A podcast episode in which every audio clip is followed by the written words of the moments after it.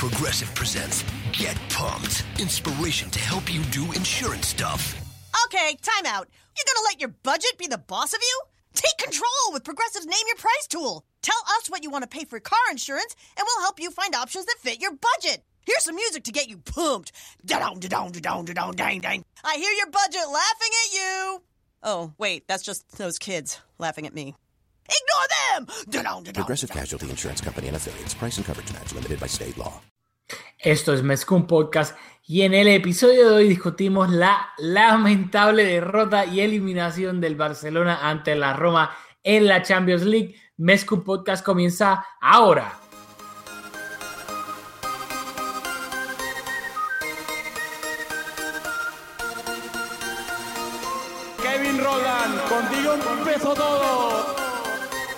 Som el millor club del món, diguin el que diguin.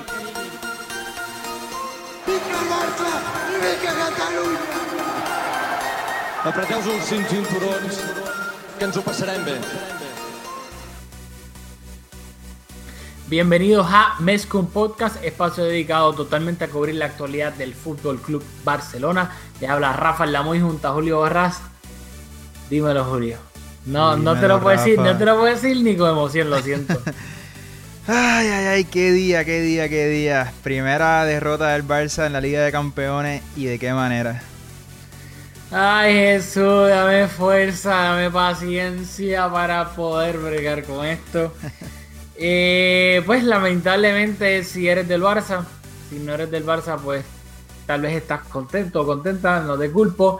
El Barcelona perdió hoy 3-0 contra la Roma en el Estadio Olímpico y fue eliminado en los cuartos de final de la Champions League con un marcador global de 4-4, pero la Roma pasó gracias al gol de visitante, ese gol de Edin Seco en el Camp Nou. Al final de la noche le terminó valiendo el pase a semifinales. ¿Por dónde empezamos?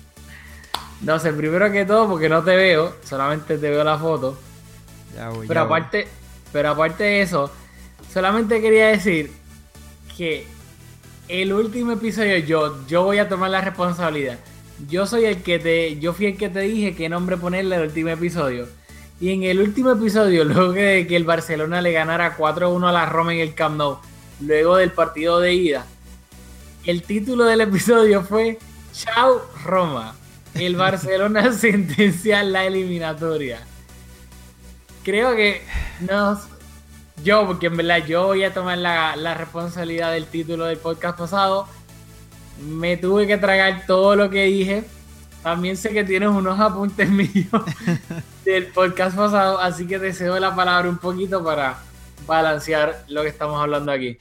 Bueno, pues vamos a comenzar con eso. Yo creo que lo primero que hay que decir es que de parte nuestra, parte de nuestra motivación para emprender en este proyecto fue que la falta de accountability que hay en el periodismo deportivo. Yo no considero esto periodismo. Esto es un podcast. Dicho eso, hay que ser responsable por las cosas que hemos dicho. Como dijiste, el, el podcast anterior se titulaba Chao Roma. También tú llegaste a sugerir que Valverde descansara a Messi en este partido. Yo fui un poquito más prudente, aunque también dije que la, eliminatoria estaba sentenciada. Dije que no pensaba que la Roma era capaz de anotar cuatro goles, pensando que el Barça iba a tener la, la, capacidad de al menos anotar un gol, eh, que hubiese obligado a la Roma a anotar cuatro goles para ganar, eh, o por lo menos para irnos a la largue. Así que nada, fuimos un poco muy optimistas. Yo te estaba comentando que me reafirmo en mi optimismo, dado que nadie hubiese imaginado un resultado como esto y particularmente más allá del resultado, nadie hubiese imaginado que con ese planteamiento de la Roma tan y tan ofensivo el Barça no fuera capaz de aprovechar y anotar al menos un gol. Así que ante todas esas circunstancias, pues nos enfrentamos a nuestras propias palabras y vamos a empezar a discutirlo. No, y lo peor de todo es que es- durante esta semana ya yo venía hablando con varias gente, especialmente amistades del Madrid, de que la posibilidad pues, de unas posibles semifinales del Barça Madrid y cómo el Barça, eh, antes de ese primer hipotético partido de ida de las semifinales, iba a tener que jugar el fin de semana en contra el Sevilla a la final de la Copa del Rey, mientras que el Madrid iba a estar descansado. Y pues a cada lechón le llega su Navidad por Bocón. Mira lo que pasó. Eh, dicho eso, quiero empezar, este, vamos a hablar por las alineaciones porque creo que también hay que hablar mucho y especialmente de Valverde también. El Barcelona salió eh, con la siguiente formación, un 4-4-2. Marca André Trezeguet en la portería, defensa de 4, la defensa Jordi Alba de lateral izquierdo, Samuel Umtiti y Gerard Piqué pareja de centrales, Nelson Semedo de lateral derecho, medio campo de 4, Andrés Iniesta por la banda izquierda, Busquets y Rakitic en el centro del campo, Sergi Roberto eh, en, el, en la banda derecha, por delante de Nelson Semedo, y arriba Messi y Luis Suárez.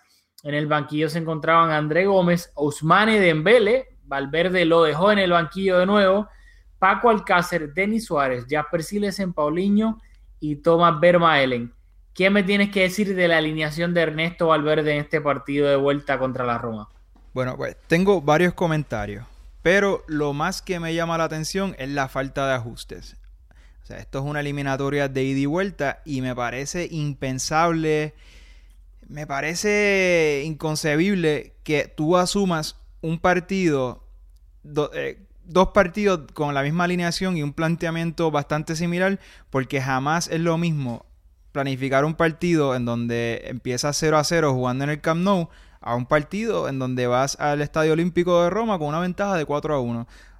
las condiciones que, que anteceden esos dos partidos son tan diferentes que no me cabe en la cabeza cómo los pudimos asumir con la misma alineación y con planteamientos bien similares. Yo te comenté en la ida que me pareció que el Barça no fue inferior a la Roma, que es una opinión que no la comparte mucha gente. Yo vi un Barcelona que se manejó. Pero dicho eso, el Barcelona no fue brillante, así que no veo la insistencia de Valverde en mantener lo que vimos en la ida. De verdad que es, es impensable, no, no lo comprendo. Bueno, yo tengo que decirlo aquí, y, lo hemos dicho en el podcast, y, tengo que este, hacerme responsable. Yo no puedo criticar en el sentido de eh, que, por ejemplo, jugar a Semedo lateral derecho y por delante del Sergi Roberto, porque yo prefiero eso a que juegue Sergi Roberto y por delante de Sergi Roberto jueguen André Gómez o Paulinho. O sea, yo prefería, y lo he dicho acá en el podcast muchas veces, que prefiero Semedo, Sergi Roberto que Sergi Roberto y Paulinho o André Gómez. Dicho eso, me sorprende mucho. Ese no me sorprende porque lo hemos visto durante toda la temporada, especialmente desde que volvió Dembele, que Valverde por X o Y razón no es, o sea, no cuenta con Dembele en el 90% de los partidos importantes. Valverde sabrá, Valverde tendrá sus razones, que no ayuda defensivamente, que todavía está muy crudo con el estilo del Barcelona. Lo, entiendo eso pero también te resulta un poco chocante que entre el que entre comillas compraste para hacer reemplazo de Neymar y no, le quito, le quito las comillas, lo compraste para hacer el reemplazo de Neymar, te gastaste 105 millones de euros fijos más lo que pueda costar más en variable y no lo pones en un partido ni siquiera, o sea, no es hasta que lo vamos a hablar ya mismo, no, hasta que te ves con el agua hasta el cuello, que ahí es que decides poner a Dembele cuando ya no te queda de otra. O sea, pienso que Valverde, especialmente en los cambios, pecó de conservador y, pues por no decir otra palabra, de cobarde. Si de la misma manera que critico a Mourinho, critico a Simeone por sus planteamientos conservadores y cobardes, creo que, que Valverde aquí también se tiene que llevar un poco o bastante la culpa en ese aspecto. Bueno, estoy totalmente de acuerdo en cuanto a que su planteamiento fue conservador para ser diplomático, pero realmente fue cobarde. Y en cuanto a lo de Dembele, hay que recordar que en la vuelta de octavos de final contra el Chelsea, que pensábamos que jugaba o Iniesta o Dembele, jugaron los dos. Así que hemos visto en ocasiones a, Valverde ser un técnico atrevido, un técnico que, que, que, se atreve a proponer un fútbol más ofensivo. También lo vimos en el clásico, en donde especulamos quién iba a jugar y terminó jugando con Paulinho, no blindó la banda derecha dejando a Sergi Roberto solo Así que hemos visto que está en la pizarra de Valverde proponer ese fútbol más ofensivo y en esos dos partidos vimos que, salió premiado con, el resultado. Ahora, en este caso, pues ciertamente fue cobarde y hablaste de los cambios. Y eso es una de las cosas que más me molestó. Estamos empezando no en el orden cronológico, en el orden que tenía mis apuntes, pero ya va para aprovechar a hablar de los cambios. El cambio de André Gómez o sea, yo creo que lo más que me dolió del partido fue tratar de conseguir ese gol que nos daba la posibilidad de, seguir vivos en la eliminatoria con André Gómez en el campo. Con un 2-0, el Barcelona adelante, que era un resultado, el, Barcelona perdiendo, quiero decir, que era un resultado que como quiera nos daba el paso a semifinales. Valverde se inclina por poner a André Gómez sacando del campo Iniesta, que para mí en el segundo tiempo de los cuatro mediocampistas fue el mejor que jugó para poner a André Gómez, un, cambio sumamente conservador. Y luego, cuando nos anotan el tercer gol, tenemos que salir a buscar ese gol de visitante con, con, André Gómez en el campo. O sea, eso fue. De nuevo, toma la palabra porque no, no tengo el adjetivo para. No, no, tengo más nada que decir en cuanto a ese cambio. Solamente puedes ver en mi cara la, la frustración. No, a mí lo más que me molestó de Valverde fueron que no se vio ningún tipo de cambio en todo el partido, porque yo te puedo aceptar, entre comillas, que la primera mitad Di Francesco te pase por encima tácticamente y está bien, pero tienes 15 minutos en el medio campo en el entretiempo para cambiar algo. Pero es que luego en la segunda mitad fue así, yo no vi ningún tipo de reacción del Barcelona. O sea, la primera mitad, te puedo decir, con, yo creo contar con mm, tres dedos de, una mano las ocasiones del Barça y ocasiones basura. Una, la primera fue un pase filtrado de Messi a Sergi Roberto, que luego Sergi Roberto remató a las manos de Allison. Y luego, creo que fueron dos tiros libres de Messi que se fueron por encima de Allison, que no tuvieron ningún tipo de peligro whatsoever. Así que, y luego la Roma, era ocasión tras ocasión tras ocasión, centro a Chic, centro a Chic eh, eh, centro a, a Seco, que estén haciendo paradones. Nainggolan llegando de segunda línea. Era ocasión bombardeo, bombardeo constante al Barcelona y luego en la segunda mitad se vio exactamente lo mismo. O sea, no se vio ninguna reacción de Valverde de táctica, moviendo el equipo o ya sea pues parados tácticos o con incorporaciones pues, de, para sorprender con algún jugador. O sea, y, hello, el, el gol de la Roma llega, el primer gol llega en el minuto 6, que es un pase largo de Daniele De Rossi a, a O sea, nada elaborado, simplemente es un pase largo a Tseco que hace el desmarque entre un Titi y Jordi Alba. Y Tseco gana el balón en el aire y termina rematando, este, deja que pique y luego rebote y luego define frente a Ter Stegen, que un Titi en ese gol, o sea, ¿qué, qué le pasa a un Titi? Y, un también, Titi hasta paró de correr. Y también Jordi Alba, que físicamente, cuando Seco le pone el cuerpo, igual que en el gol que le dio el gol de visitante en el Camp Nou, fue incapaz de superar eh, con su técnica lo imponente que es Seco ante Jordi Alba físicamente. Y quiero recoger algunas de las cosas que hemos dicho y de las cosas que acabas de comentar e integrarlas. Mencionaste el planteamiento de, Di Francesco, mencionaste la falta de ajustes de Valverde y mencionaste a, a Dembele. Hay que recordar que en la ida la Roma salió 4-3-3. En este partido cambiaron el planteamiento y salieron eh, salieron con con tres, defensas, con, con tres centrales, con dos carrileros en teoría tenían a dos mediocentros, pero yo vi a De Rossi bastante solo, con dos delanteros centros bastante físicamente imponentes, que eso fue algo que le dolió mucho al Barça. Así que vimos Di Francesco que tuvo la capacidad de ajustar. Entonces, ¿dónde entra Dembélé en esta ecuación? Si tú tienes una Roma que está jugando, para mí yo vi a De Rossi bien solo jugando de mediocentro, y tú tienes a un Kolarov en la banda derecha de nosotros, ¿Por qué no sacó, por qué no salió Dembele de titular a fijar a Kolarov? Porque es que se nos vinieron encima. O sea, sumaron un jugador más de la defensa, trasladaron un jugador más al medio campo y un jugador a la delantera y no fuimos capaces de equiparar esa...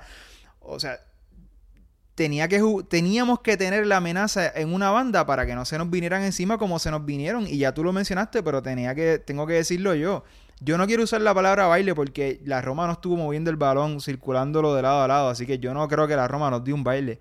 La Roma nos pasó por encima, ¿sabes? Nos dominaron desde el principio del partido hasta el final.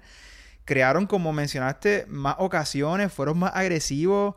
O sea, nos dominaron en todas las fases del juego. Fueron un rodillo, nos pasaron por encima. Y lo más que duele, y, lo dijo Busquets luego del, del partido, que que no aprendemos. O sea, el año pasado perdimos los cuartos de final en el partido de ida. Y esta vez perdemos el en los cuartos de final en el partido de vuelta. Y está bien, claro, duele, pero si te elimina el Atlético, la Juve, hasta cierto punto lo puedes entender. Pero, o sea, aquí eh, tomamos responsabilidad. O sea, yo lo dije y lo sigo diciendo. La Roma era la cherry del sorteo. Aquí que nadie se puede engañar. Todo el mundo que no era la Roma, hasta el, hasta el Sevilla quería la Roma. Todo el mundo quería que le tocara la Roma. O sea, eso no, que si el. Porque hay mucha gente, ¿no? El, el cliché de que, ah, un saludito a Pierre, el rey de los clichés. No, eh, todos los equipos en cuarto son fuertes.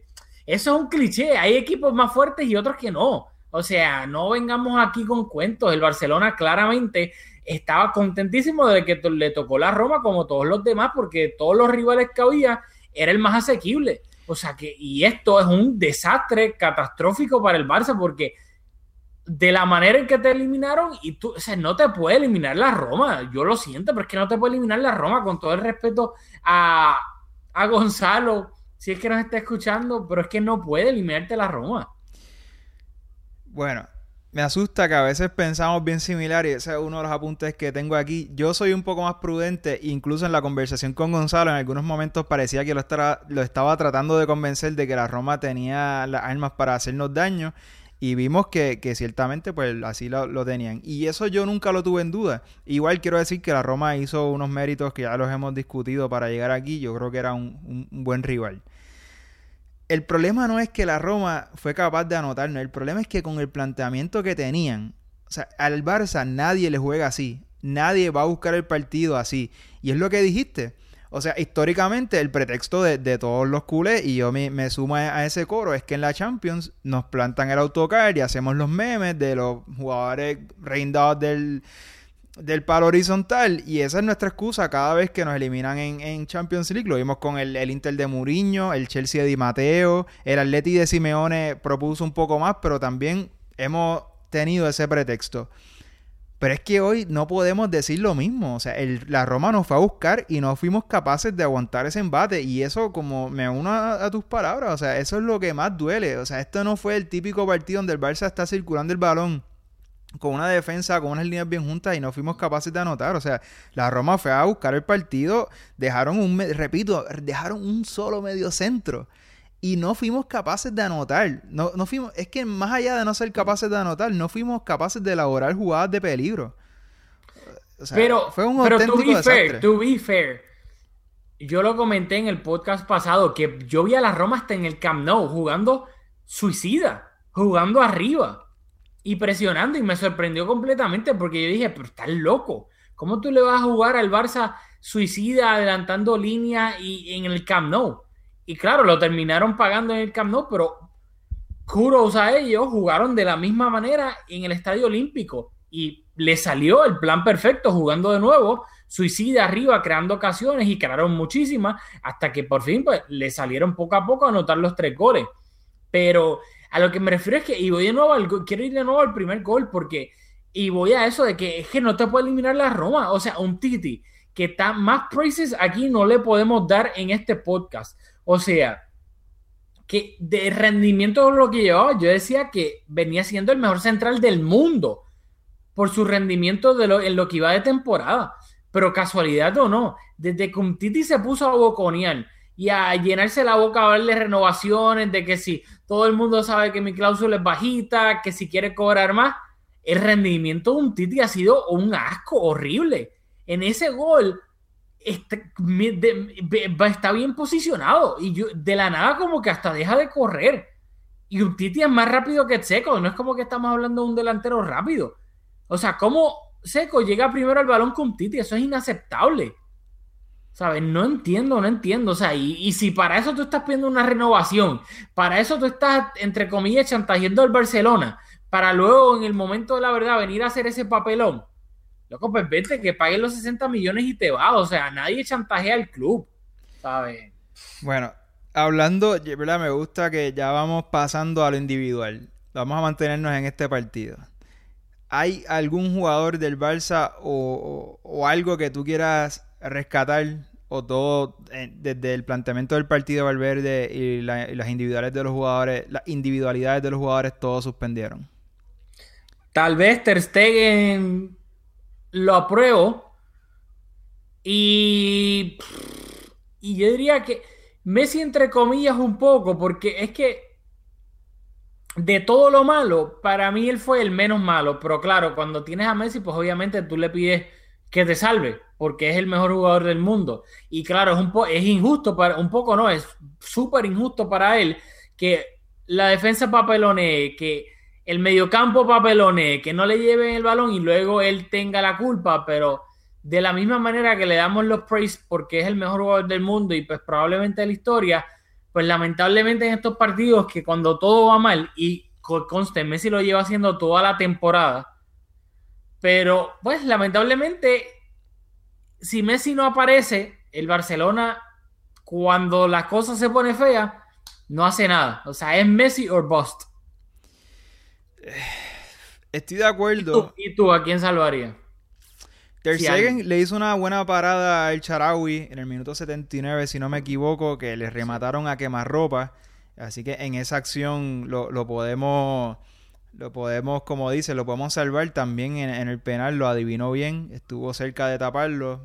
De Rossi lo tiró con bastante potencia, así que también estoy de acuerdo. Creo que de, eh, a Ter Stegen lo, lo podemos salvar, igual a Messi. O sea, yo creo que estuvo sin apoyo. Hoy vimos un Busquets, bueno, no vimos a un Busquets. Yo creo que Busquets es de lo más destacable en este partido en el sentido de que, y, a lo mejor esto le cae también a Valverde, Busquets no estaba en condiciones para jugar. Ya no sé si físicamente estaba en condiciones o no, pero ciertamente no, quizás no tiene el ritmo de partido necesario para, para, para tener una buena participación en un partido de tanta exigencia como este. O sea, lo de Busquets hoy fue de poco a nada. Entonces, Rakitic un poquito mejor, pero el mediocampo del Barça hoy fue incapaz de hacerse del balón y de y ya no digo de darle salida, o sea, el mediocampo del Barcelona hoy estuvo inexistente. Sergi Roberto Ay, Sergi Roberto, Sergi Roberto. A que a mí ¿verdad? Se me ha cuestionado que, he dicho que, que la cantera,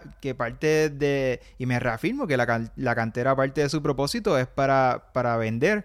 Y Sergi Roberto no tiene la calidad para ser un mediocampista en el Barça. Yo creo que tiene la capacidad y lo ha demostrado y la calidad para ser un lateral suplente y disputarle el puesto quizás a, un lateral derecho que no. Que, no esté en, buena forma como ha sido Semedo en algunos momentos de la temporada. Yo me reafirmo en que Semedo debería ser el, titular. Pero Sergi Roberto en el mediocampo está para jugar en el, en el Chelsea o, o, en otro equipo, pero para jugar en el Barça no tiene para ser mediocampista. Y, y, hoy lo vimos, o sea, lo de Sergi Roberto con mucho sacrificio, con mucho recorrido, pero es que de eso no se trata. Y, Iniesta en la primera mitad también, o sea, lo de Iniesta en la primera mitad fue un escándalo. ya dije que en la segunda mitad para mí Iniesta fue por, por mucho el mejor de los cuatro del mediocampo, fue el mejor, pero la primera mitad de Iniesta fue un auténtico desastre. O sea, entre Iniesta y, y Sergi Roberto desaparecido en la primera mitad fue una parte importante de por qué la Roma lo tuvo tan fácil pasarnos por encima. y eh, primero que todo, lo de Busquets, estoy totalmente de acuerdo. Que escuché en la transmisión, no tengo prueba de eso, que dijeron que supuestamente Busquets estaba jugando con, inclusive hasta con protección dentro de la bota en esa pie, con, en esa pierna derecha, en ese pie derecho, perdón. Así que si de eso ser cierto y sea cierto o no lo sea, por lo que vimos en el campo, pues claramente Busquets no estaba para jugar un partido de esta envergadura, no, todavía no se ha podido recuperar de esa fisura eh, parcial en el pie derecho, ¿no? En el, creo que es el dedo pequeño, si no me equivoco, no sé, no me recuerdo el nombre este, científico, médico exactamente. Pero el Barça se vio completamente superado y a Busquets yo no, a Busquets yo no le he hecho la culpa porque claramente no está al 100%. Y ni está no me sorprende que haya jugado tan horrible en la primera mitad porque pues lo hemos venido viendo toda la temporada. Un jugador que tiene ya su edad, o sea, y, eres what eres.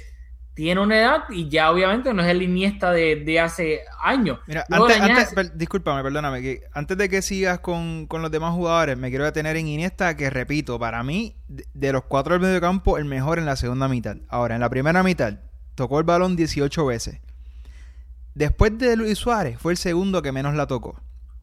Busquets, para tener una comparación, Iniesta repito 18, Busquets la tocó 30 en 35 ocasiones, Rakitic 19, o sea, 39 quiero decir, o sea, Rakitic la tocó más del doble que Iniesta.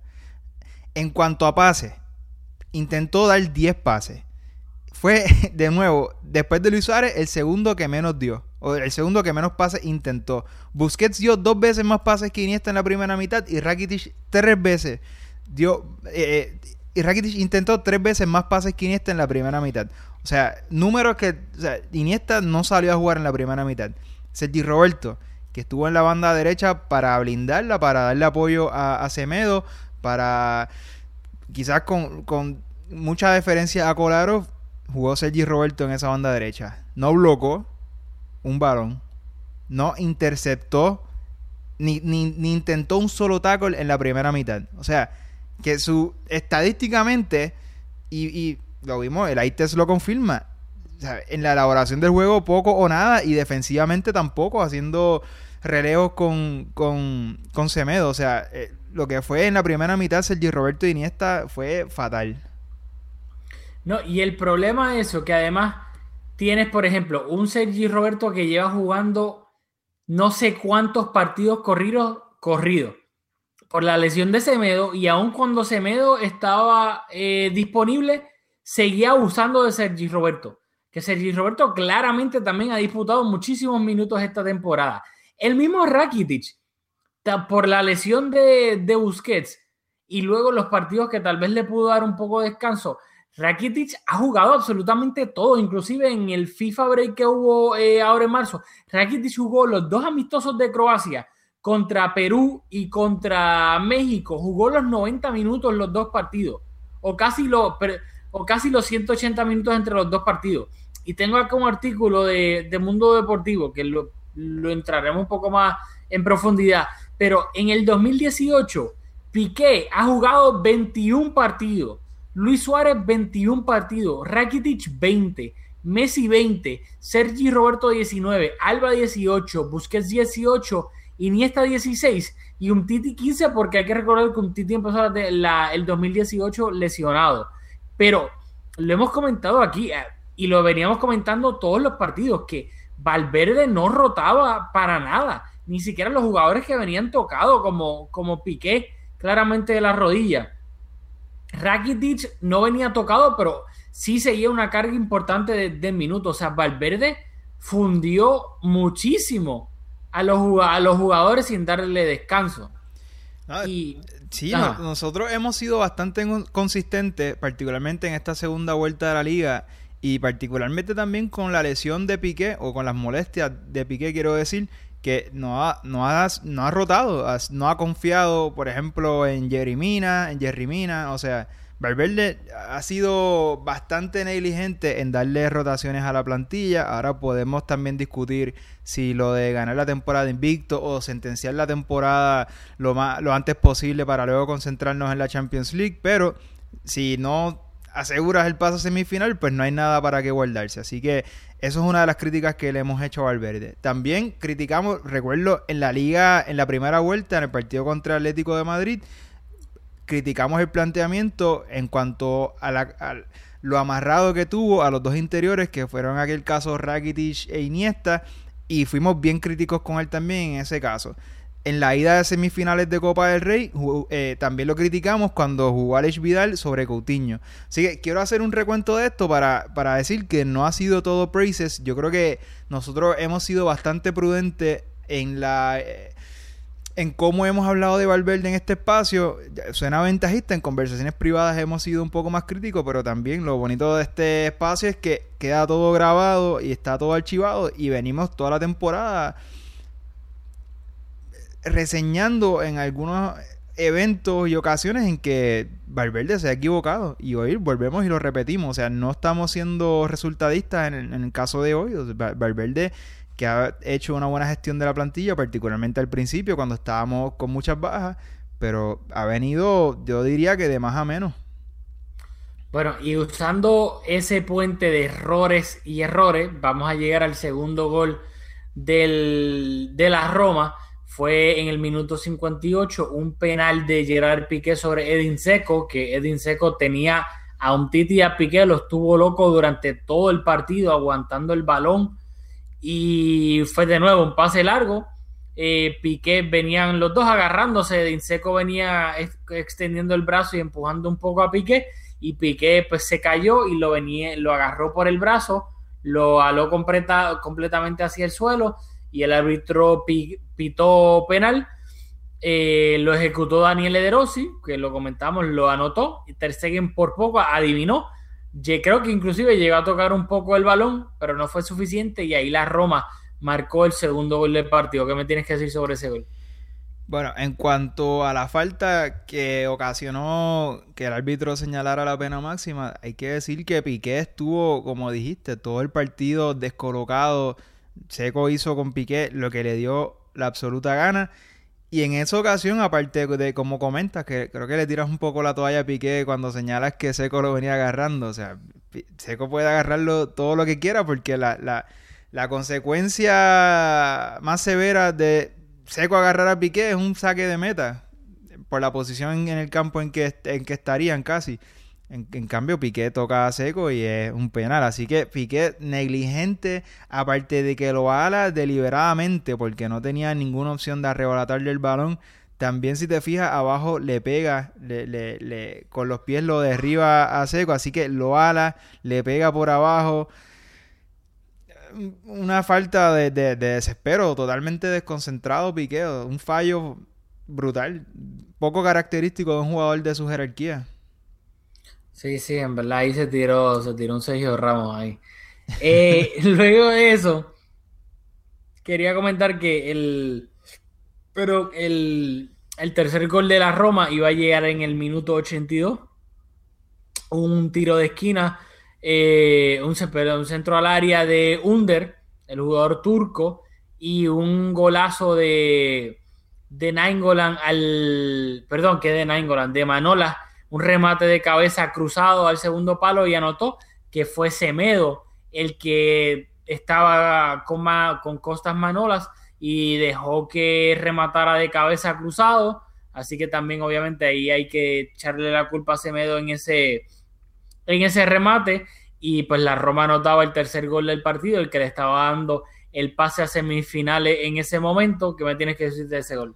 Bueno, yo no sé si echarle la culpa, ciertamente habrán ocasiones en que te anota un gol, en este caso Semedo quizás pudo haberlo hecho mejor, pero lo que me quedó con ese gol, ya te lo comenté, es que cuando el Barça abajo 3-0 en el marcador, pues tenía que conseguir un gol para continuar vivos en la eliminatoria. Y en eh, un minuto antes de ese gol, si no me equivoco, había entrado a la cancha André Gómez por, por Andrés Iniesta, que mirando lo que teníamos en el banco, quizás la persona, el jugador que se quedó sacrificado fue Paulinho. Hubiese sido una alternativa más ofensiva para buscar ese gol, pero cuando nos anotan ese gol y yo miro que André Gómez está en la cancha, o sea, una decepción en, ese- en el manejo del partido y en cómo Valverde asumió para, para matar el partido y para terminar de, de- de controlar la- a la Roma. O sea, no, no sé ni, ni, qué pensaba Valverde cuando entró André Gómez. ¿Qué, qué tú piensas?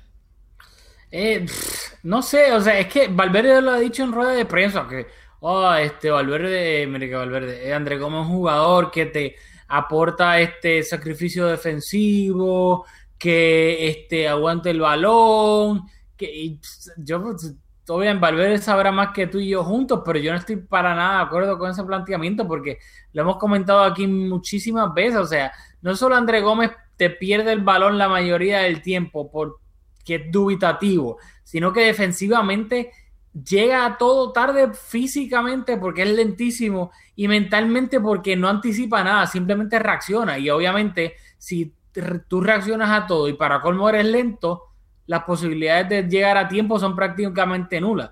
Así que yo no sé qué estaba pensando Valverde, Val- pues, que es conservador, que es un cobarde en ese momento, porque lo fue. Y claro, si el gol hubiese llegado antes, antes de que entrara André Gómez, tal vez Valverde, en vez de dar entrada a André Gómez, hubiese dado entrada a Paulinho, que es un jugador mucho más ofensivo, para tratar de buscar ese, ese gol que le diera el pase al Barça a las semifinales. Pero rapidito, que- quiero señalar la culpa a, a Semedo en ese gol, porque hay que recordar que antes de que llegara el tercer gol de la Roma, hubo esa jugada, eh, el paradón de Ter Stegen a, a El Sharawi, y fue centro al segundo palo y a quien le ganan, o sea, quien no despeja ese balón, quien mide mal el centro es de nuevo Semedo, quien deja que el Sharawi remate a bocajarro frente a Ter Stegen. Por eso quería resaltar la culpa de Semedo en ese culpa de Semedo en ese gol de Costas Manolas, porque también minutos antes creo que también fue culpa suya que el Sharawi rematara a bocajarro frente a Ter Stegen. Bueno, pues when it rains, it pours. Así que en el minuto 37, el tiro de cabeza de seco que Ter Stegen tapa también fue sobre Semedo. Así que también, ya que estábamos en las de señalar a Semedo, pues vamos a, a Sí, seguir. sí, para que no digan, porque pues de nuevo, yo soy uno de los este, defensores más grandes de Semedo probablemente en el planeta Tierra, pero al César lo del César, o sea, hoy claramente también se vio superado defensivamente en muchísimas eh, ocasiones de la Roma. Y dicho eso, luego del gol de Costas Manolas, el Barça tuvo dos oportunidades de pasar la eliminatoria. Una, que fue una jugada un poco a trompicones que Messi, por querer ser Messi y tratar de él mismo ponerse la capa de Superman dentro del área, el balón rebotó en 2, 3, 4, él seguía este, tratando de, de controlar el balón, se quedó frente a Allison solo, pero se apresuró en el remate y lo que terminó fue tirándole un churrito ahí frente a Allison, que Allison no tuvo que prácticamente hacer nada, y luego la jugada final, diría yo, que fue este, que salió Piqué, que por cierto estaba adelantado y no, no pitaron fuera de juego. Eh, Piqué el delantero salió, Allison salió fuera del área, despejó ese balón, le cayó a Dembele en el un poquito más al frente del medio campo y Dembele trató de meter este pues remató y trató de meter un gol casi desde el medio campo y se fue un poco por encima de, de la portería que te lo digo, si Dembele llegaba a meter ese gol desde el medio campo, o sea, a mí me botaban del trabajo y con eso te lo digo todo. Así que nada, el Barça tuvo dos semis oportunidades ahí al final, pero claramente no fue suficiente y la Roma ganó 3-0, eliminó y eliminó al Barcelona con un 4-4 en el marcador global y avanzó gracias a ese gol de visitante. No sé, lo háblame Julio, algo más que quieras decir, o sea, Bueno, o sea, en esa acción de Dembele que ciertamente estuvo cerca de anotar, como dijiste, o sea, Piqué estaba adelantado, así que para mí no tiene ni mérito mencionarla porque igual eh, si pasábamos iba a ser con controversia, yo prefiero pasar con controversia que perder, ¿verdad? Con, con una buena acción del árbitro, pero no sé, o sea, no sé, no tengo más nada que decir. Y la de, la de Messi fue una semi ocasión, diría yo, como dijiste, unos cuantos rebotes. Al final yo creo que se sorprende Messi mismo de haber retenido el balón y por eso el remate es tan blando. Bueno, dicho eso, lamentablemente el Barcelona cae por tercer año consecutivo en cuartos de final ante el Atlético, ante la Juve y ahora ante la Roma, así que se acabó lo que se daba en la Champions League esta temporada. El Barcelona obviamente le queda la liga, que la tiene pues prácticamente encarrilada. Y luego queda la final de la Copa del Rey en el Wanda Metropolitano contra el Sevilla en abril, unas pocas semanas. Este, lo tengo aquí, te voy a buscar ahora mismo cuándo es eso. Los próximos partidos del Barcelona son contra el Valencia, recibe al Valencia este próximo sábado en el Camp Nou, visita el Celta de Vigo el martes 17 de abril, que todos sabemos que obviamente eso es una, una visita bastante difícil para el Barcelona todas las temporadas, y luego el sábado 21 de abril eh, se enfrenta al Sevilla en la final de la Copa del Rey. Así que esos son los próximos tres partidos del Barcelona, ya que ahora está eliminado de la Champions League. ¿Algo que quieras decir, Julio, para ir ya despidiéndonos de este lamentable, triste y horrible día? Eh, bueno, sí, tengo que decir que el hecho de que no grabamos ayer, o sea, de que ayer no publicamos un episodio, respondía que tomamos la, la, la decisión de que an- el partido en el fin de semana ante el Leganés fue un partido un poco intrascendente, co- como acabas de comentar, con la liga encarrilada, pensando en que el partido hoy ante la Roma no iba a ser un partido del cual nos iba a dar tanto contenido para, ¿verdad? Tener un, un episodio completo. Tomamos la decisión ejecutiva de consolidar los dos partidos para, ¿verdad? para tener un mejor contenido en la tarde de hoy, en la tarde noche de hoy. Así que no fue que, que nos olvidamos de ese partido antes el Leganes. Quizás resaltar que Messi anotó tres goles. Así que Dembele, me gustó el partido de Dembele, siempre se ofreció con peligro por la banda derecha. Y nada, de nuevo mencionar que, que eso fue una decisión que tomamos, no fue que no quisimos grabar. Y desde ahora en adelante, hasta que se acabe la liga, si yo vuelvo a ver a Dembele en el banquillo, voy a romper algo. Especialmente en liga. Si, de nuevo, si pone a Paulinho, André Gómez o a Sergi Roberto Concemedo y deja a Dembele en el banco en la liga, mira, mira mi hermano, me voy a molestar bastante. Pero dicho eso, ya nos vamos despidiendo de este episodio de Mezcon Podcast. Recuerden que Conito es auspiciado por, y lo voy a decir yo ahora, no vamos a usar audio porque estoy molesto, por Conito Bailado Edita en Guaynabo, Puerto Rico, por TAD Deportes PR, lo pueden conseguir en Facebook y recuerden por favor también si pueden dejarnos un review de 5 estrellas en iTunes, que eso ayuda a que el podcast le pueda llegar a más personas que tal vez le guste el Barça, le gusten los podcasts en español, pero no sepan de la existencia de Mezcum Podcast. Así que nos vemos el fin de semana en el, con un nuevo episodio de Mezcum Podcast.